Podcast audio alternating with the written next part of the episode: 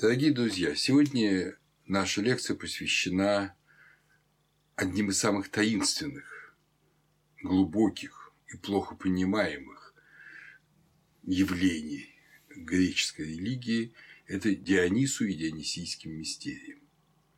Если с Элевсином, в общем, мы понимаем прекрасно главную идею, но не понимаем, как это делалось, не знаем, что показывалось и э, в Элевсине, в Анкетрионе во время во великих мистерий, то здесь мы как раз намного больше знаем, как происходили мистерии. Э, в них не было ничего принципиально тайного. Но зато не совсем ясно понимаем, для чего они происходили, что было их целью. Понимаете, то, что нам рассказывает э, вот пятый гимн, гомеровский гимн Диметрии про Элевсин, вот здесь подобного, очень много из текстов о Дионисе, но подобного текста нет. И, как вы помните, дорогие друзья, мы так или иначе вспоминали уже Диониса, когда говорили о Крите, Помните, в саркофагах Агиотриады говорили о том, что там есть дионисийские мотивы в так называемой вазе земледельцев. Но об этом чуть позже. То есть это что-то очень древнее. Это тоже очень древнее. И эти две традиции сосуществовали. Они не были чужды друг другу. Но вот сейчас мы попробуем обратиться к дионисийским мистериям, и здесь нам понадобится кое-где идти ощупью. И очень характерно, что исследователь дионисийских мистерий Кириньи, книга которого Дионис переведена на русский язык, специально отмечал дофилософское познание, та обработка опыта, которая находит продолжение в мышлении, происходит сначала в языке. Оно характеризуется тем, что взаимосвязь, в которую вступает мысль и слово, обнаруживается в языке, а не в мышлении. Последнее только подчиняет слово своему господству. И мы столкнемся с этим сегодня, что само слово, пожалуй, будет нам кое-где подсказкой. Дионисийство неразрывно с почитанием другого божества, другого божественного лица – это Аполлона. Дионис и Аполлон – это пара. Аполлон, э, как отмечал э, мир Челиада, открыл человечеству, ну, греческому человечеству, конечно, путь, ведущий от видения пророка к ясной логической мысли – демонический элемент, присутствующий обязательно в любом оккультном знании, таким образом изгоняется. Мы запомним эти слова, потому что для мира Челиада вот этот демонический или даймонический, чтобы не вовсе это звучало негативно по-христиански, момент, он присутствует в Дионисе. С точки зрения мира Челиада там присутствует память шаманских камлани. Я так, признаться, не думаю.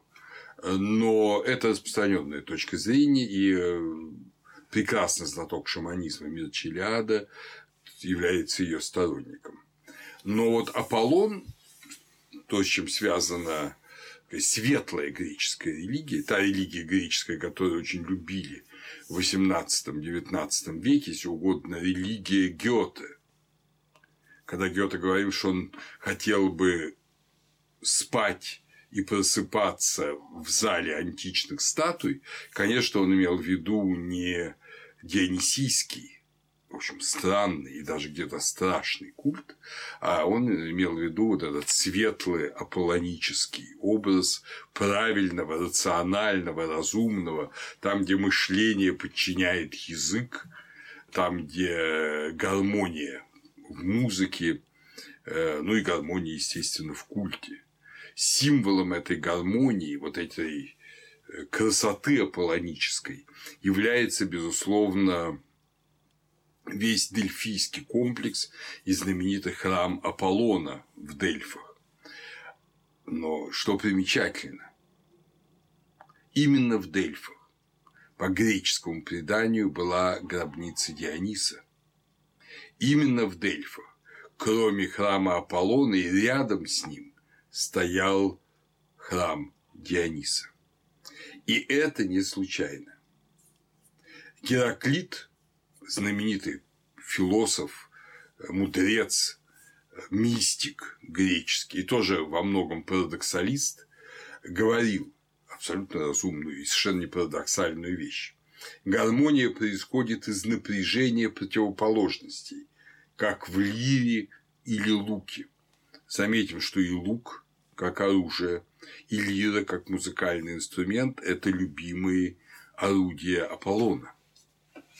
Так вот, гармония происходит из напряжения противоположности. Это та идея, которую до сих пор очень многие люди не в состоянии понять. Они не понимают, что вот эта борьба, институционализированная, организованная борьба разных начал, она и создает гармоничный мир. Тирану всегда непонятно, почему должна быть оппозиция. А оппозиция, оппозиционная партия – это именно то противоположное начало к власти правящей партии. Философу иногда хочется, чтобы все разделяли его точку зрения, не понимая, что противоположная точка зрения, она создает вот эту гармонию мысли. И так во всем. Так что соединение противоположностей, их борьба, да, то, что в диалектике называют единство и борьба противоположностей, это необходимая гармония. Если бы не напрягать струны лиры или кефары, то тогда они бы не звучали. Но если их только напрягать, а не расслаблять, тогда бы они тоже не создавали бы мелодию. И об этом очень ясно и четко говорит э, Плутарх в своем сочинении о букве Е в Дельфах. Сочинении, которое как раз я несколько раз уже приводил в пример. И он здесь ссылается на Эсхила. Это сочинение Исхила не до нас не дошло, но он пишет следующее. Ведь, как говорит Эсхил, Дионису подобает, чтобы ему сопутствовал смешанный с криком дифирамб, участник вакхического шествия. Понятно, что смешанный с криком дифирамб – это отнюдь не гармония, не гармоничная, это дисгармония определенная. А в честь Аполлона поют пеан, песнь упорядоченную и благоразумную, и его самого изображают на картинах и на статуях неувидающим и вечно юным, а того бога, то есть Диониса, во многих видах и образах. В общем, отождествляют первого, ну, то есть Аполлона, с гармонией, порядком и полной серьезностью, а второго с какой-то неустойчивостью, состоящей из шутки, заносчивости и безумия, Поэтому призывают его как Дионис Эйвий, приводящий выступление женщин, расцветающий от почестей безумствующих. Так неплохо они схватывают сущность каждого изменения. Поскольку время изменений в природе охватывает неравные периоды, больший, который называют периодом изобилия, и другой меньше, называемый периодом недостатка. Но опять же, мы здесь должны помнить, что речь идет о природе Греции, где 9 ну, сравнительно теплых и приятных месяцев и 3 месяца холодных и неприятных. Прямая противоположность России, где может быть 9 месяцев холодных и неприятных и только 3 месяца теплых и приятных. Ну вот, будем это иметь в виду за скобками. Кто управляет в России больше, Дионис или Аполлон? то в соответствии с этими периодами большую часть года при жертвоприношениях исполняют пиан, то то есть гимн Аполлону, а с наступлением зимы пробуждают дифирамб и, прекратив пиан на три месяца, призывают вместо Аполлона Диониса. Думают, что это соотношение трех и девяти соответствует времени порядка космоса и времени его воспламенения, то есть э, периода хаоса, который наступает за порядком. Понятно, что речь идет не о 9 месяцах тут и трех месяцах каждого года, а э, периоды нашего года являются символами космических каких-то огромных периодов, но тоже в соотношении один к трем. Входя э, в размышления о Дионисе, мы обратимся к знаменитому уже Аполлодору, к его мифологической библиотеке, которой, опять же, я говорил немало, и прочтем, что он пишет о Дионисе. Собственно, он излагает основу дионисийского мифа, который нам понадобится. Влюбившись в Семелу, Зевс тайно от Геры разделил с ней ложе. Э, Семела э, фиванская царевна, земная девушка, и некоторые исследователи, хотя там серьезные ученые с этим не согласны, я тоже, в общем, думаю, что это, конечно, натяжка, но они слово «семела» соединяют э, с индоевропейским, особенно сохранившимся в балтославянских языках, словом «земля». Земля. То есть семела образ земного человеческого перстого существа, с которым соединяется, естественно, Бог, в здесь в данном случае Зевс. Итак, когда Зевс э, пообещал ей, что сделает все, о чем она только его не попросит, Семела введенная в обман Герой, ну понятно, Гера небесная супруга Зевса была ревнива, попросила его прийти к ней в том же самом виде, в каком он пришел свататься Гере. Не имея возможности уже отказать Семеле, Зевс прибыл в ее брачный чертог на колеснице с молниями и громами и метнул Перун молнию. Семела от страха, упав замертво, родила шестимесячное дитя. А Зевс извлек дитя из огня и зашил его в свое бедро. После смерти Семелы остальные дочери Кадма, а Семела – это дочь Кадма, спустили слух, будто Семела разделила ложе с каким-то смертным человеком и стала после этого лгать, будто бы ее любовником был сам Зевс – за что она и была убита Перуном. Ну, вы знаете, что сестры любят друг друга очень сильно.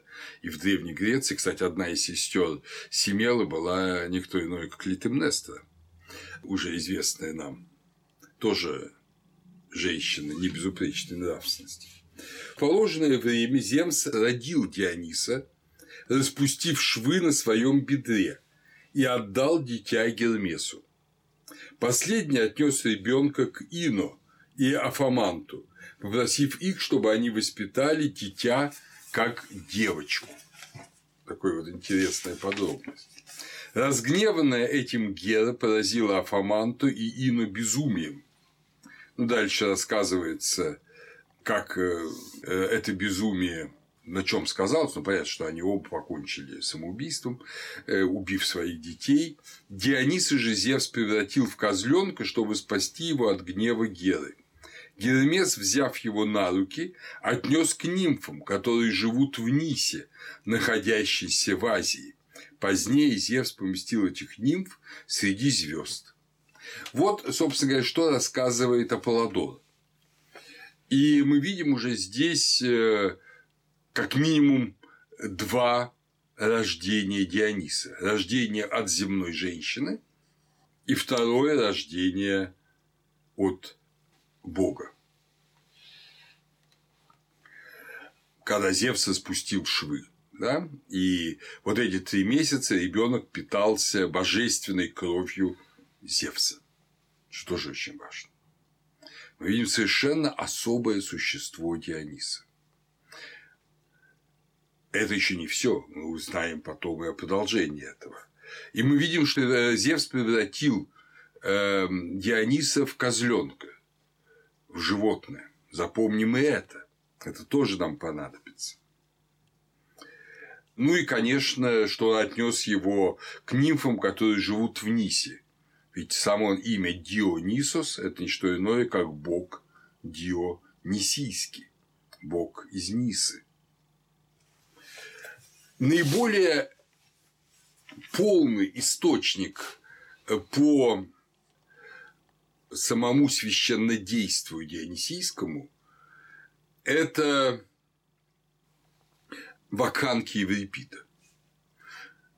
Как э, говорил Мир Челяда, какое бы намерение не имел Еврипид, написав в конце жизни вакханок, это первоклассная греческая, понятно, вакханки – это последователь почитателей Вакха, а имя Вакха – это другое имя Диониса, происходящее от вот этого крика Иак, восторженного крика, которым приветствовали посвященные мисты своего бога. Эта первоклассная греческая трагедия является также самым важным свидетельством о дионисийском культе. Сопротивление Дионису, наказание за это и триумф Диониса находят в ней свою ярчайшую иллюстрацию. Я, кстати говоря, рекомендую всем моим слушателям, они получат огромное удовольствие, огромное, это приятная очень вещь, прочесть э, Вакана Каврипита.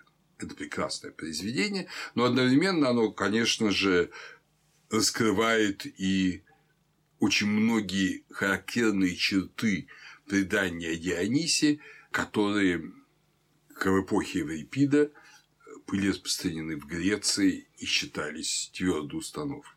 Мы не раз будем ссылаться на Вакханок.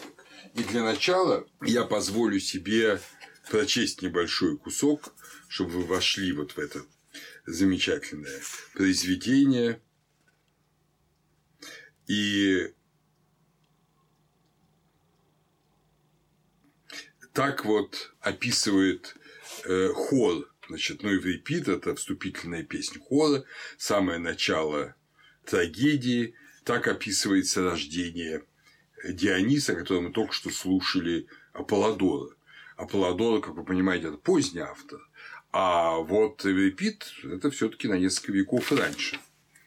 Грянули громы Зевса, муки родов приспели, не доносив, извергнула Бромия мать из чреба. Бромий, опять же, удивительное соединение. Вы помните, что Бромием или Бремоном назывался тот, кого показывали в Элевсинских мистериях. Помните, Бромия родила Бремона. Вот этот крик Элевсина, ну, по крайней мере, он зафиксирован. Есть маленькое предположение, что это наложение дионисийских мистерий на Елевсинский, но думаю, что это так. Это на самом деле никакое не наложение, это соответствует истине. И то, что видел человек в Елевсинских мистериях, было связано и с ним, и с Дионисом. И мы сейчас поймем, почему я так говорю и как эта связь могла устанавливаться. Итак, не доносив, извергнула Бромия мать из чрева. Ну, мать от Семела, да? И под ударом молнии кончила жизнь безвременно. Но извергнутого принял Зевс в свое немедля лона. И тая от Геры сына, он его в бедре искусно золотой зашпилил пряжкой. Когда же приспел ему срок, рогатого бога родил он. Помните козленка?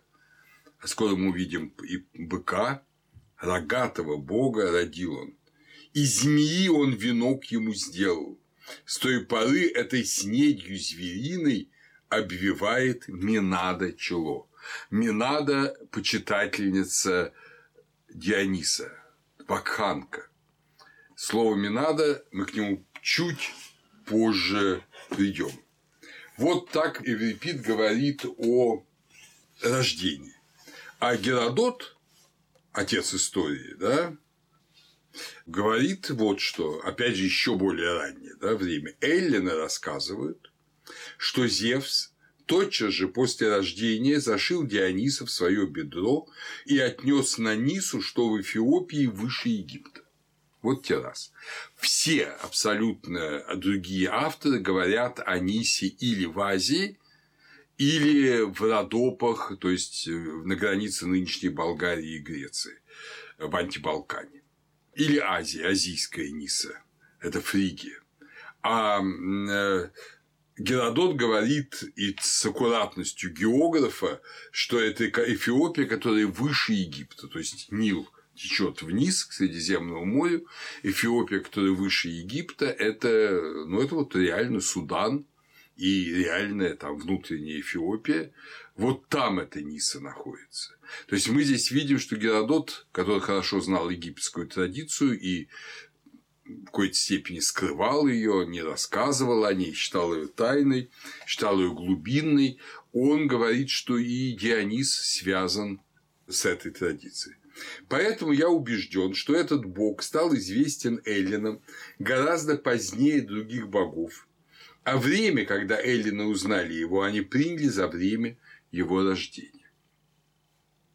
То есть эллины говорят, что бог этот родился поздно, ну, от Семелы, и что это поздний бог.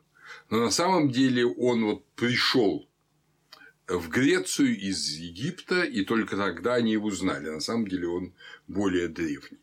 Это вторая книга Геродота, как раз посвященная Египту в целом, 2.146. И Ваханг Эврипида, царь Пенфей, царь э, Фиф, а вообще события в Ваканг происходят в Кадмее, в крепости к северу от Фив в Фиванском царстве. Вот царь Пенфей, враг Диониса, он борется с ним, пытается бороться с ним, с Дионисом борются. Это тоже очень интересно. Понимаете, как борется с Христом, как борется с Кришной. То есть это не какой-то бог, вот, который ну, органичен. Даже Зевс. Да, с Зевсом люди не борются. Там, титаны борются. А э, с Дионисом борются люди. Не хотят его принять, не желают. Такой интересный штрих. Вот э, царь Пенфей говорит, что за бог Дионис? Я не знаю. Новый бог. Тоже вроде бы э, прав Геродот. И долгое время ученые шли за этими мнениями. Эрвин Рода в своей книге э, «Психея» 1925 года считал его фракийским или фригийским божеством.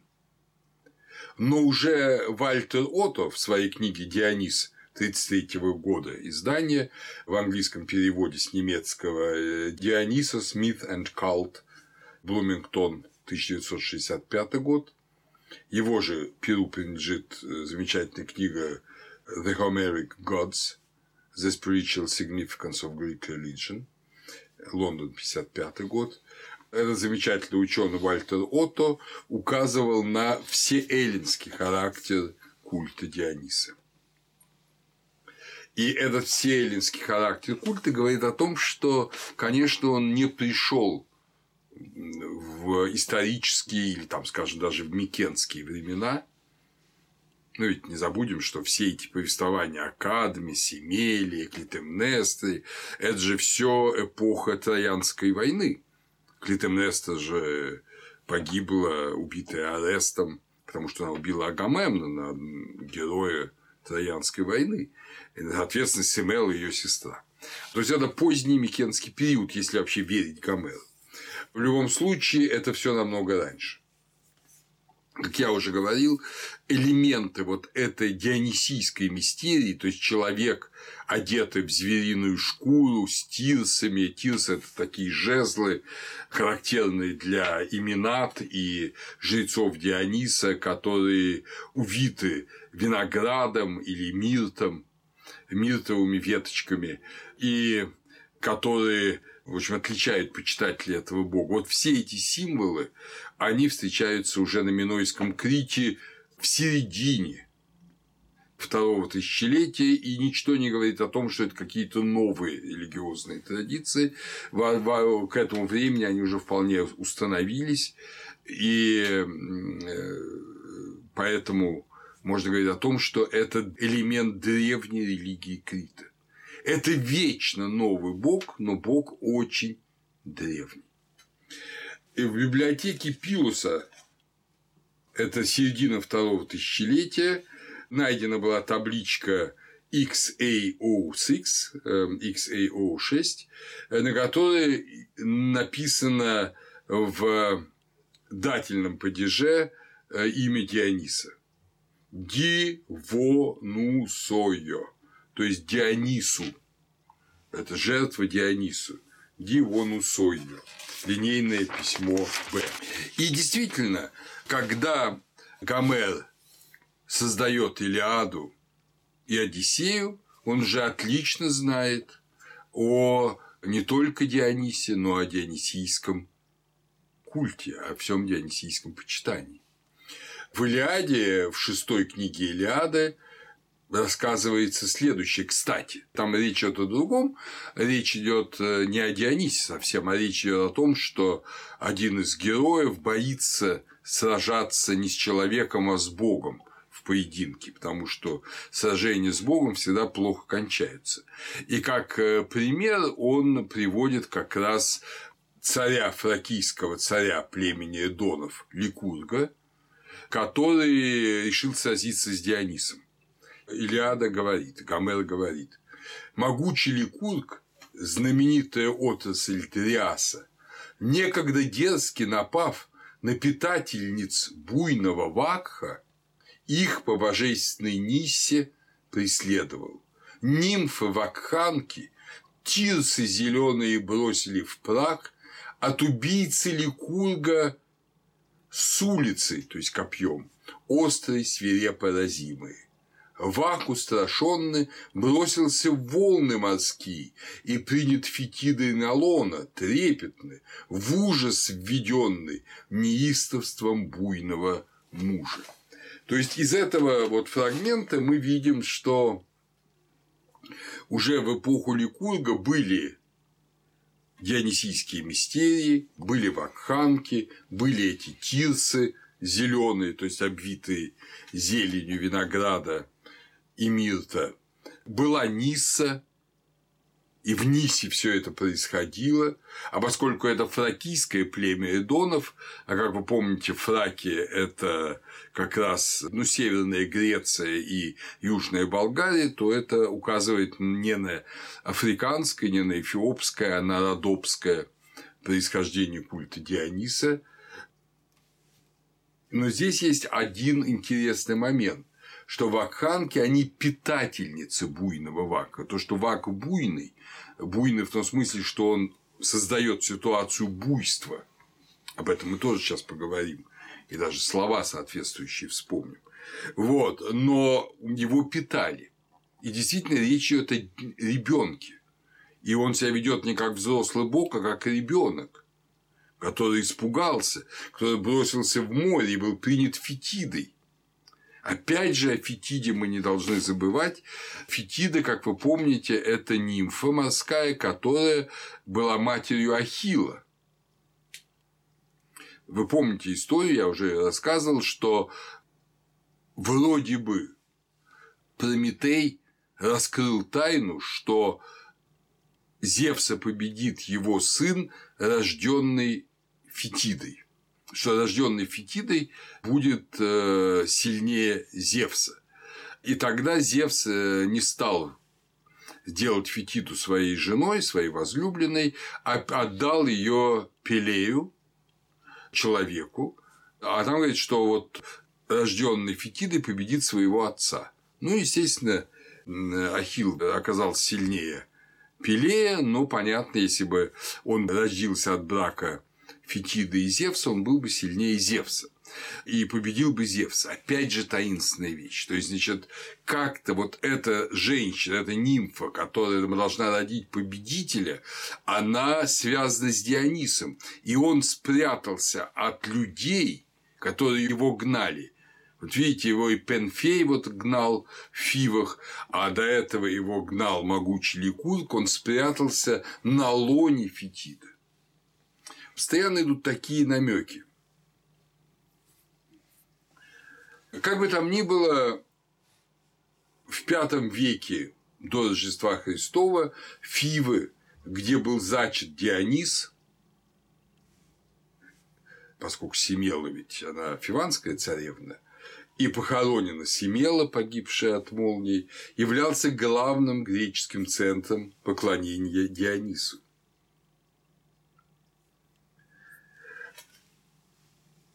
Многие предания, говорит Мир Челяда, выводят основателей царских родов из союза богов и смертных женщин. Ну, то есть, как Семела и Зевс. Но Дионис второй раз рождается из Зевса. И поэтому среди всех отпрысков таких союзов он один бог. Он воистину дважды рожденный. То есть это человек дважды рожденный. Первый раз рожденный от э, смертной женщины, но семенем Бога зачатой, и второй раз рожденный из Бога но, понятно же, несущий в себе также естество смертной женщины, Семелы. И ранняя греческая традиция с особым тщанием подчеркивает, что земная женщина Семела родила радость людей Диониса. Вот э, в 14 главе Илиада так и называется «Радость людей Диониса», что его родила Семела, земная царевна.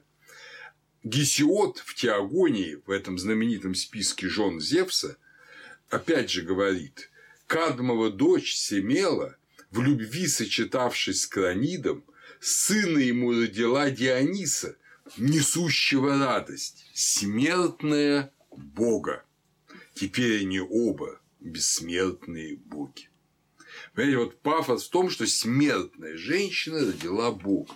То, что смертная женщина от Бога рождает смертного героя, великого, но смертного человека, это довольно банально. Но она родила Бога. И только вот по этой причине. И вот эта божественная человечность Диониса – она, конечно, привлекала к нему особое мистериальное литургическое внимание греков. В Вакханках пастух, который уже видел эти мистерии Диониса, и об этом пришел доложить Пенфею, страшно недовольному. А у Пенфея даже его мать, царица Агава, она бежала с другими женщинами э, вот, праздновать э, дионисийские мистерии.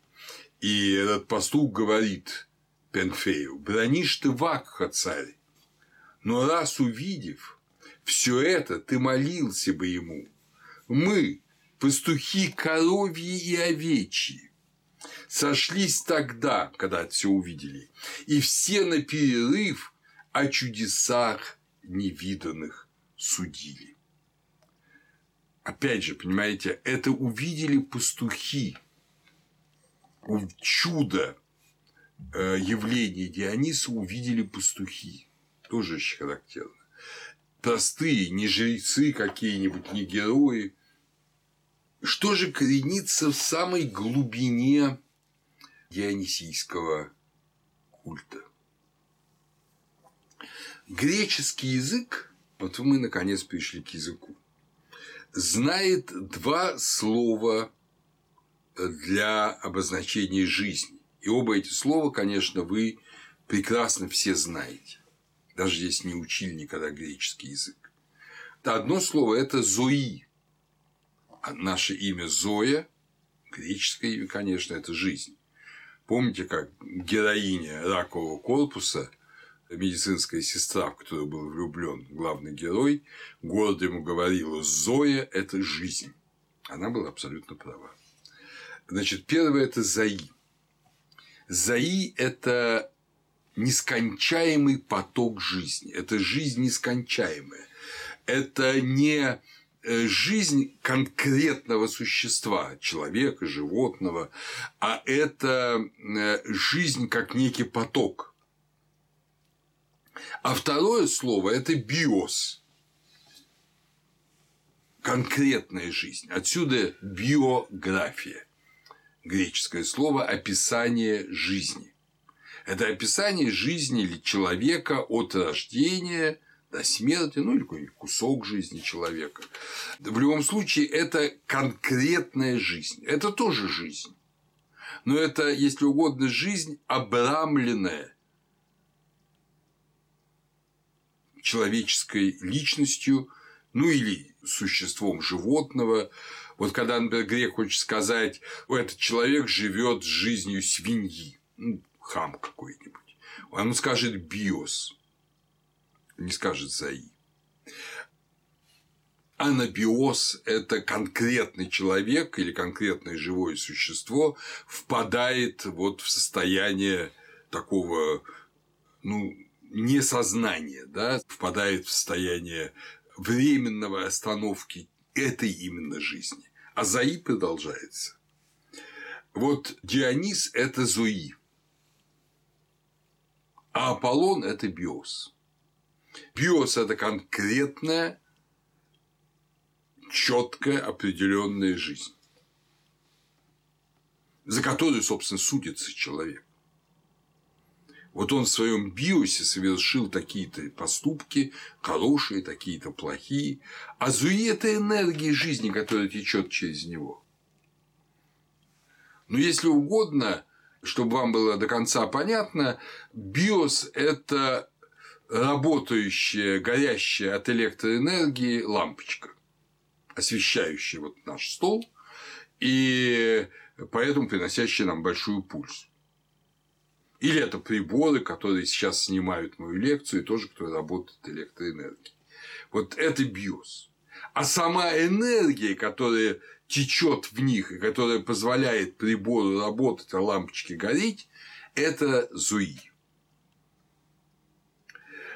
Очень часто уже в Илиаде Заи и психе, душа, конвертируются друг в друга. В Илиаде это 22-161. Когда говорится о том, что идет бой между Ахиллом и Гектором за саму жизнь. То есть не за какие-то призы, как на соревнованиях, а, собственно, призом будет жизнь одного из борцов, одного из воинов. Вот тогда употребляет слово «за душу». Но здесь бы в другом случае грек сказал «заи». Потому что речь идет не о жизни конкретной. Никто жизнь Гектора Ахилл не возьмет как факт. Он возьмет саму энергию жизни, он прекратит само течение жизни. И в этом смысле заи.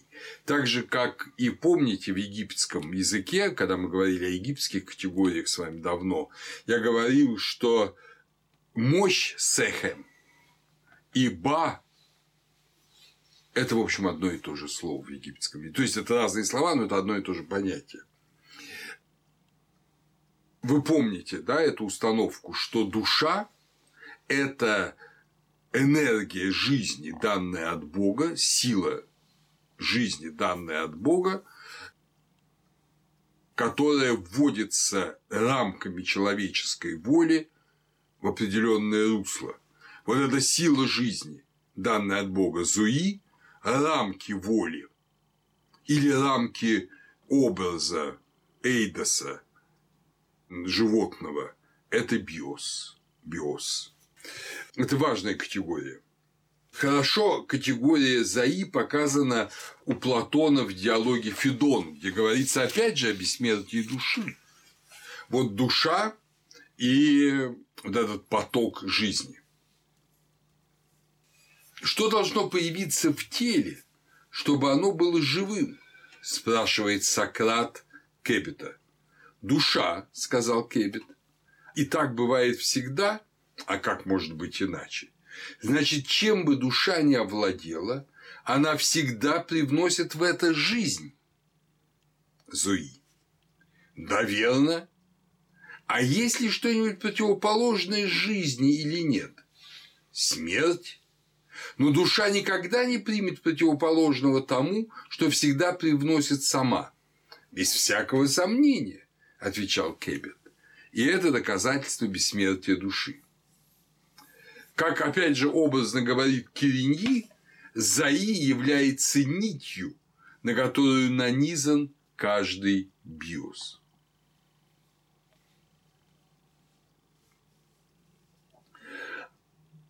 Такое, конечно, философское обоснование – это наше с вами и Кириньи дело. Для грека же жизнь была жизнью, и Дионис был податель жизни. Жизни подателю. В данном случае он выступает в категории, если угодно, персонализированного духа жизни, Святого Духа. Но в очень своеобразной персонализации. В 153-м фрагменте Пиндера э, есть слова «Пусть увеличит пищу деревьев радостный Дионис, ясное сияние зрелости». Ну, что такое пища деревьев? Не та пища, которая растет на деревьях, а пища деревьев. Ну, понятно же, пища деревьев – это вода. Это вода. И подателем воды, подателем того, что делает землю плодородной, опять же является Дионис. Но нас может насторожить или заставить думать дальше в этом направлении. Вы чувствуете, дорогие друзья, что я пока пытаюсь, вот если угодно, обрисовать некую рамку, а потом мы коснемся сути. Наше внимание может привлечь фрагмент из Одиссеи, из 24-й песни, стихи 74-75, где, опять же, нам встретится Фетида. Вы помните, что она мать Ахилла, да? Ахилл убит, пал, погиб. И Гомер говорит, золотую урну, ну, для пепла и костей, да, после кремации, золотую урну дала сокрушенная мать. И Дионис ей сказала, ту подарил драгоценную урну создания Гефеста. То есть, смотрите, Дионис дарит Фетиде, сокрушенный смертью своего сына Ахила, дарит э, драгоценную погребальную урну. Значит, Дионис уже для Гомера связан с категорией смерти. А вроде бы это Заи, это ликовствующая энергия жизни. И тем не менее, это погребальная урна. Но ведь, дорогие друзья, только очень наивные люди предполагают, что все эти аксессуары погребальные, там гроб, могила, погребальная урна, это ну, просто атрибуты смерти. Нет, конечно. Это те атрибуты, которые помогают из смерти снова сделать жизнь которые предполагают возродить умершего к жизни. Мы же помним, что и могильный холм, и сама могила – это погружение в чрево земли, и чрево земли беременное умершим должно родить умершего в небесный мир. Что гроб – это ну, египетская традиция, да, это то древо, в которое был заключен Осирис, то есть это в некотором роде, вот мы имя Осириса произнесли, которое нам еще сегодня понадобится. Это э, мировое древо, соединяющее землю и небо. То есть все, что связано с погребальным культом, это связано не со смертью, а с победой над смертью. Только мы это часто забываем. И как бы все превращается в такое очень мрачное, потому что, конечно, потеря близкого человека всегда печальна, но совершая похоронные действия, мы желаем ему вечности и в меру наших сил обеспечиваем ему вечность. Это надо помнить. Как говорил опять же Мир Челиада, когда писал о Дионисе, исчезновение, таинственность, суть мифологические выражения сошествия в Гадес, в Аид, иначе говоря, смерти. И действительно, могилу Диониса показывали в Дельфах, также говорили, что он умер в Аргосе. Также, когда в ритуале Аргивен Диониса вызывает из глубин моря, это образ восстания из страны мертвых, выхода из ада.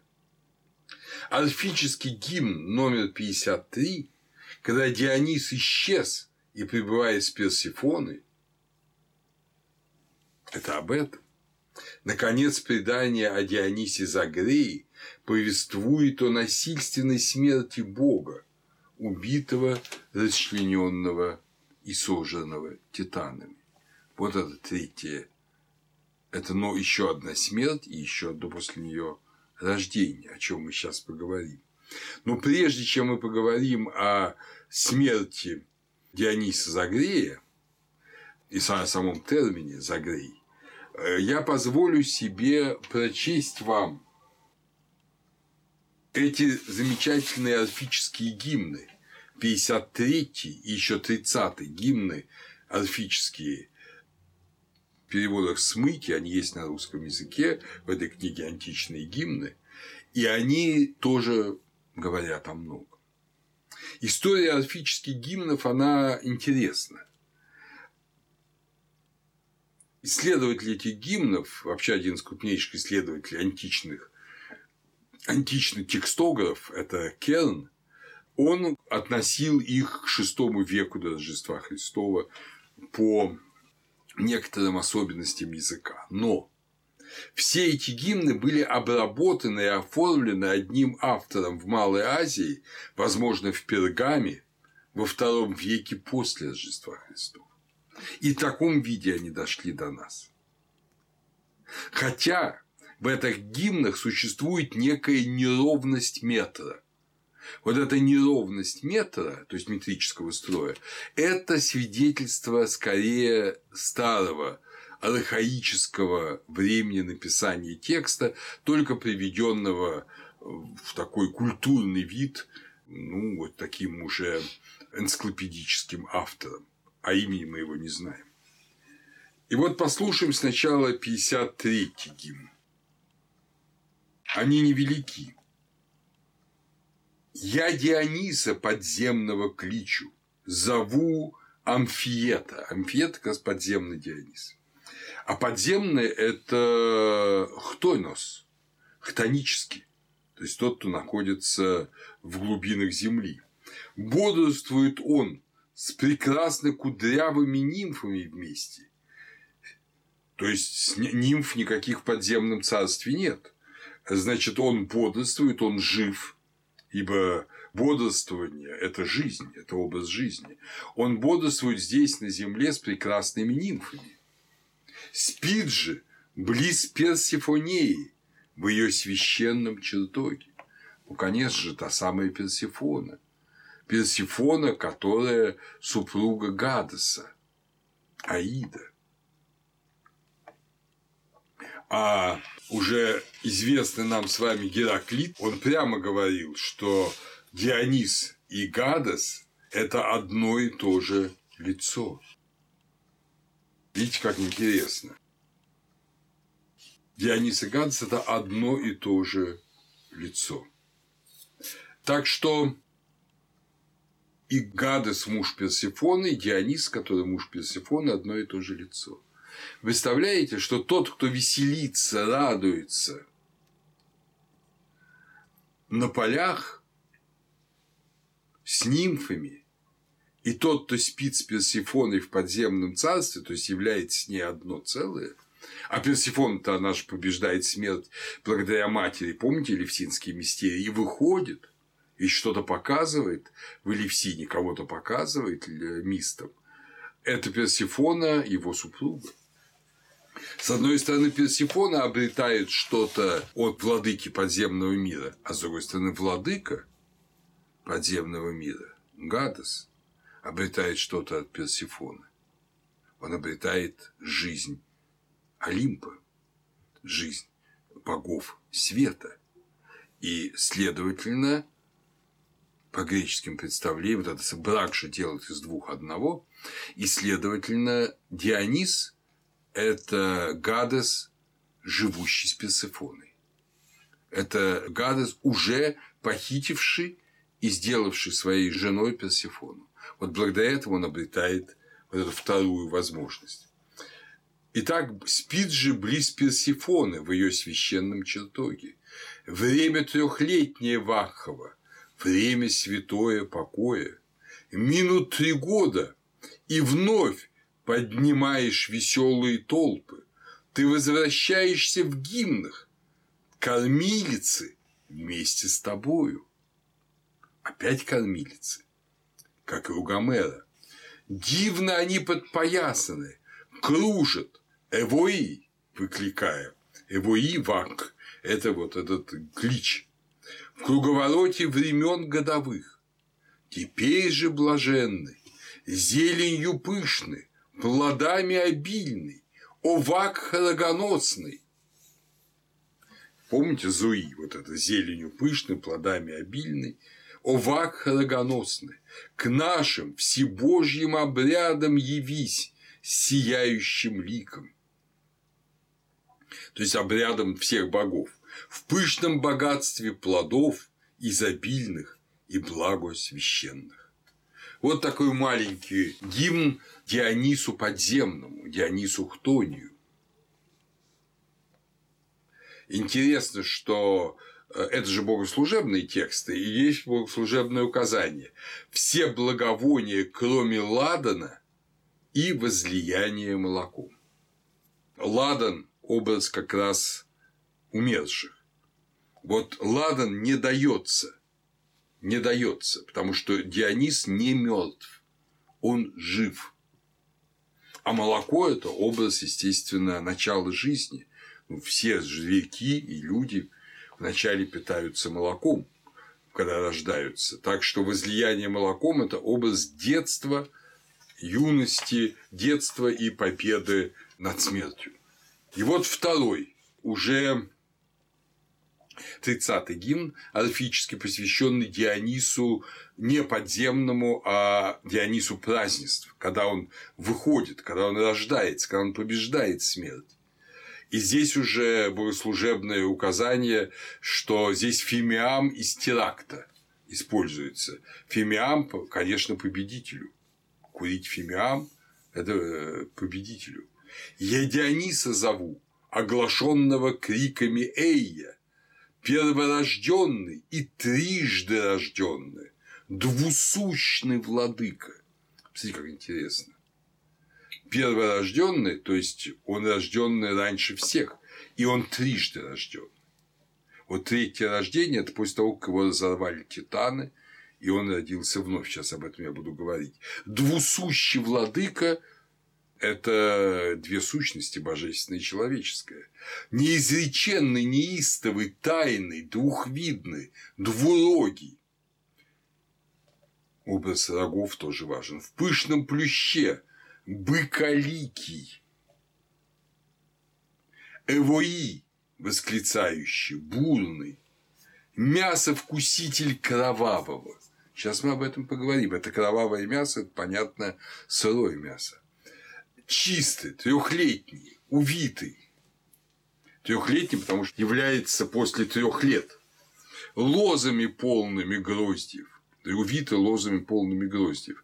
Тебя, Персифоны с Зевесом, неизреченная ложа, о бог Эвбулей, породила. Здесь оказывается, что он уже сын он же не муж Персифоны, который спит с ней на ложе, а он дитя Персифоны, рожденный от брака с Зевесом. Мы здесь не знаем Зевесом подземным Аидом, то есть он дитя Аида и Персифоны, или же Зевесом настоящим, братом Аиды, Гадеса. Вместе с пестуньями, что опоясаны дивно, Внемли же глазу молитвы моей, и повей беспорочный и сладкий, ты облаженный ко мне, благосклонное сердце имея. Вот мы имеем богослужебный текст, богослужебный гимн, как бы к нам приходит эта религия Древней Греции в реальности богослужебного факта. Опять же, пестуньи, нимфы, которые заботятся, которые опоясаны дивно – это тоже намек на бакическое деяние. Итак, мы приблизились к Дионису Загрею. Первый раз слово «загрей» используется в поэме фиванского цикла VI века до Рождества Христова таким поэтом Алкмеоном. Оно и употребляется у Еврипида в 472 фрагменте, у Калимаха в 171 фрагменте. Загрей – великий охотник. Повествование о Загрее дает Павсаний в 8 главе своего описания Эллады 37.5. Имя великого охотника связано с расчленением Диониса. Мифы, предания о расчленении дитя Диониса донесены многими христианскими авторами – Климентом Александрийским, Арнобием.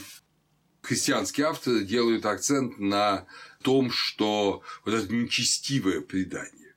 Ну, нечестивое оно или не очень нечестивое, это, конечно, судить нам, потому что задача апологетов была оправдать христианство, осудить, видимо, очень сильное дионисийство.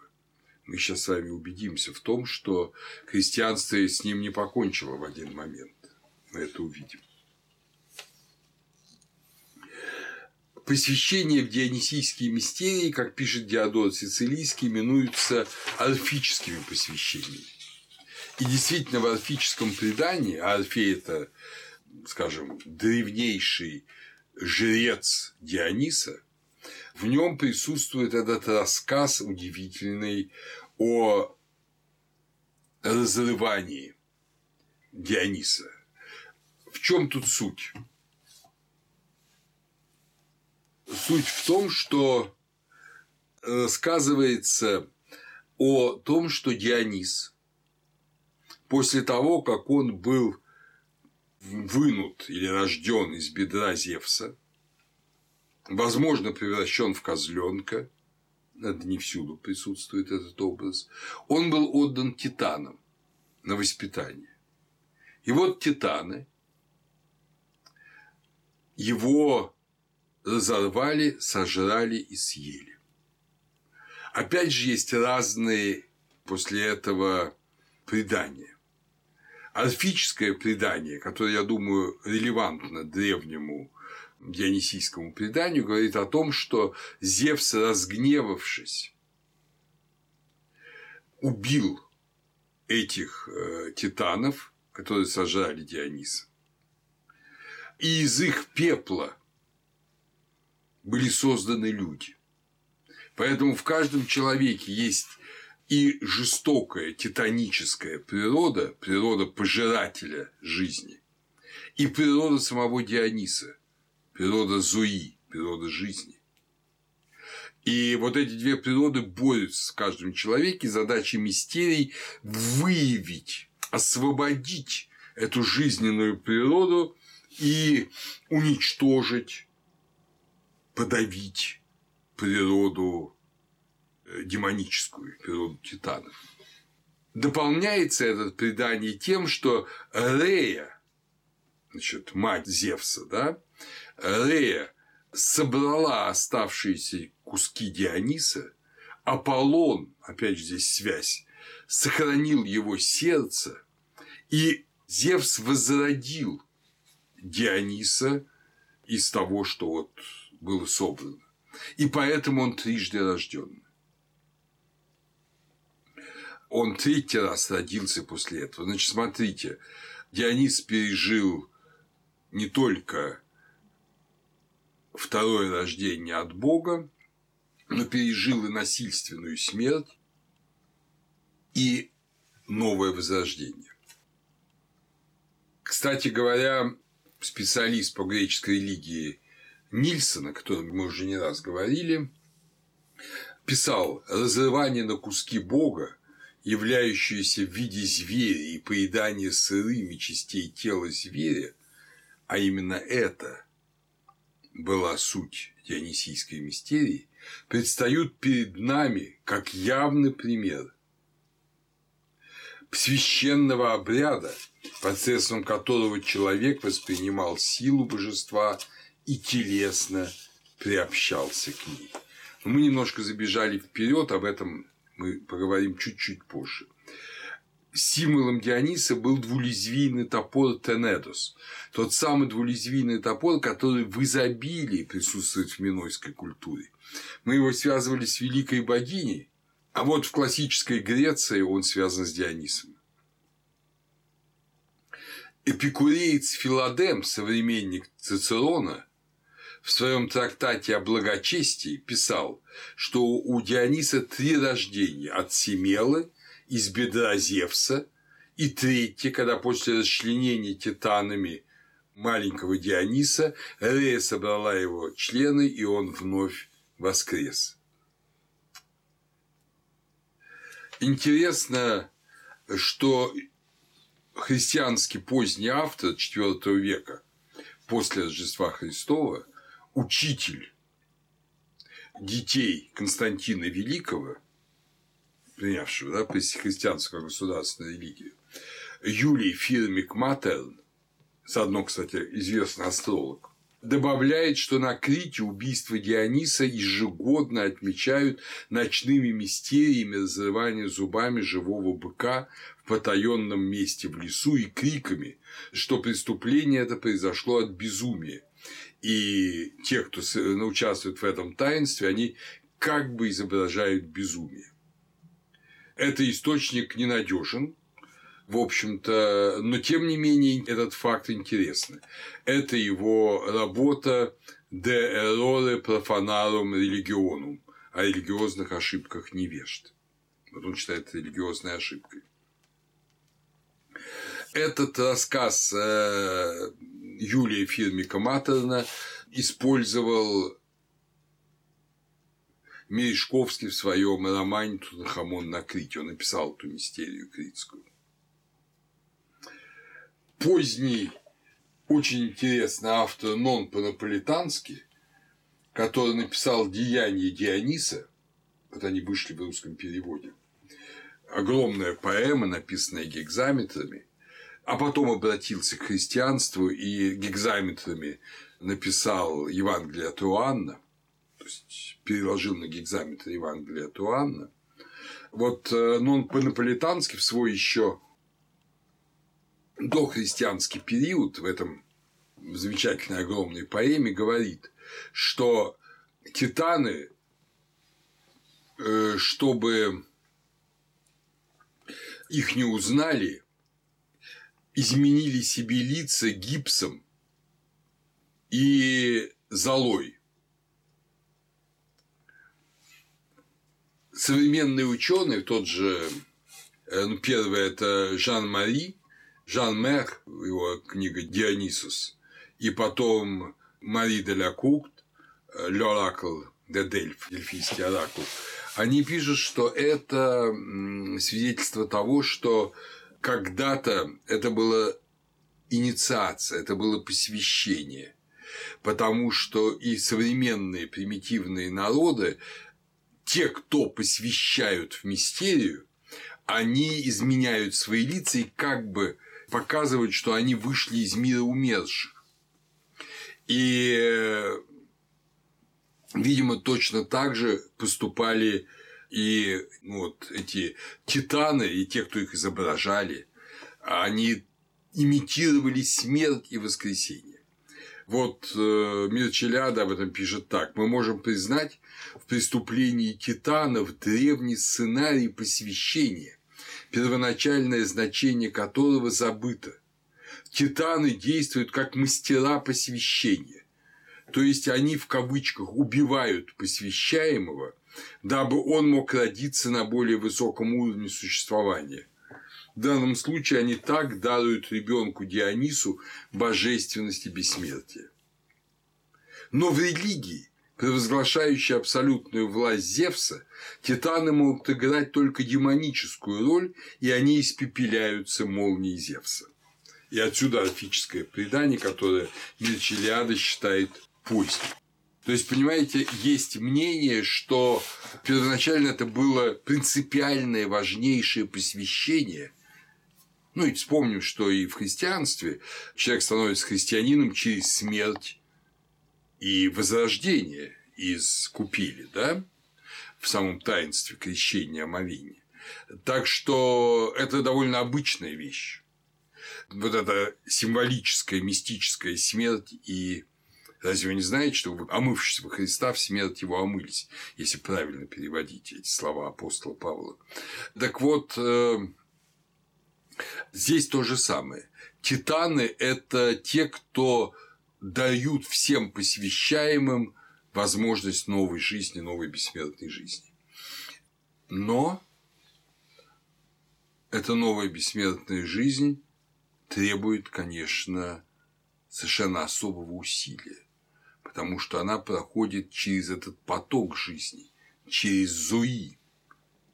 И об этом мы поговорим на следующей лекции. Но прежде чем мы закончим эту, я хочу все-таки прочесть вам кусочек Эврипида, где описывается в этой э, драме Вакханки сама вакханалия, вот само это таинство, само это, которое вот в отличие от Элевсина известно, и за это не убивали. Убить могли сами вакханки только. Вот как это описывается у Еврипида. То есть это то, что пастухи видят, и они говорят следующее. Они рассказывают Пенфею, царю Пенфею, что они увидели.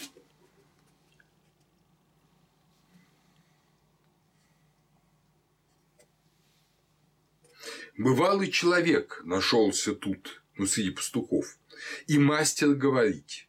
Мы стали слушать.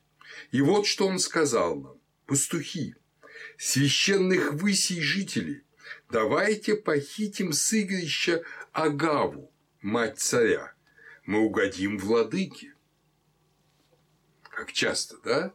Хотят угодить владыке, но попадают из-за этого в отчаянные обстоятельства. Вот так же произошло и здесь. Тут, конечно, все согласились. Как видите, конформизм и даже в те времена был очень сильный. В зелени кустов устроили засаду, притаившись сидим. И вот в условный час под взмахи тирцев игрище открылось, и в голос стали жены Вакха звать.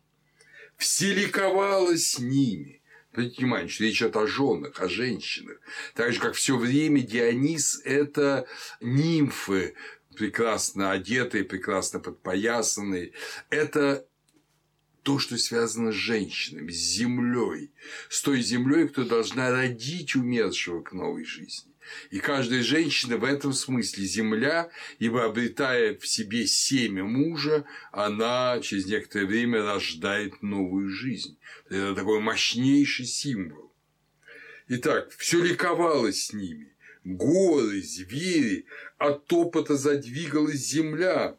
Случись, что около меня в своем родении Агава очутилась.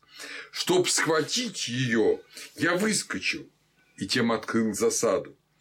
А их закричала. Борзый, за мной, за мною быстро, Минат мужчина ловит. С анализа слова Минада мы начнем следующую лекцию. В руки борзы, и все, и все за мной. Бегом едва спаслись мы от вакханок, а то бы разорвали. Там стада, у нас спаслись. Они же пастухи, да? Так с голыми руками на них минады бросились. Корову с набрякшим выменем и мычащую волочат.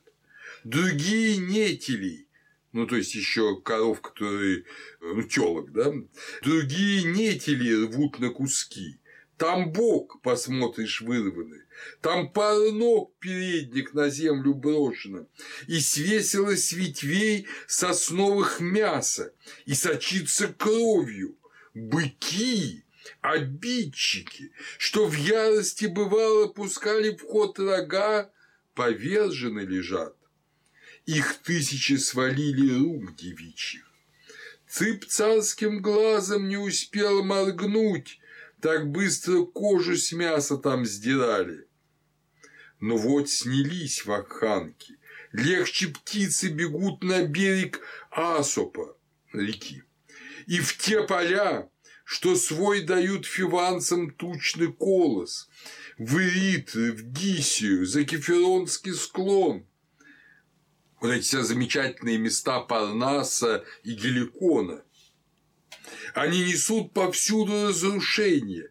Я видел, как они детей украв, их на плечах несли, не подвязавши, и на землю не падали малютки. Ну, малюток никто не ел, но это характерная особенность вакан, что они со своими и с чужими детьми бегали по этим горам, дети сидели у них на плечах, маленькие, да, и не падали, не разбивались. Ну, вот так считали все. Ни меди, ни железа, а на кудрях у них огонь горел, и их не жег. Потоком уносимые пытались оружие поднять. Ну, вот эти, они пастухи. И вот то диво царь, их дротик хоть бы раз вакханку ранил. Вакханка тирс поднимет, и бегут. Мужчины, сколько раненых осталось, таинственно понизив голос. Минадам тут не смертный помогал, но вот туда вернулись вакханки, где Бог для них источники открыл. В прозрачной влаге смыли кровь, а змеи лизали капли щеки, освежая. Помните, я читал о том, что они на голову надевают венок из змей? Вот здесь то же самое. О, господин, кто б ни был этот Бог, но он великий Бог, прими его в наш город. Не знаю, так ли, только я слыхал, что это он на утешение горю, опять же, Вак – это веселье людям, да, что он на утешение горю дал людям виноград, а без вина какая уж любовь, какая радость. И вот чтобы объяснить все это таинственное, мы и начнем с этого нашу следующую лекцию.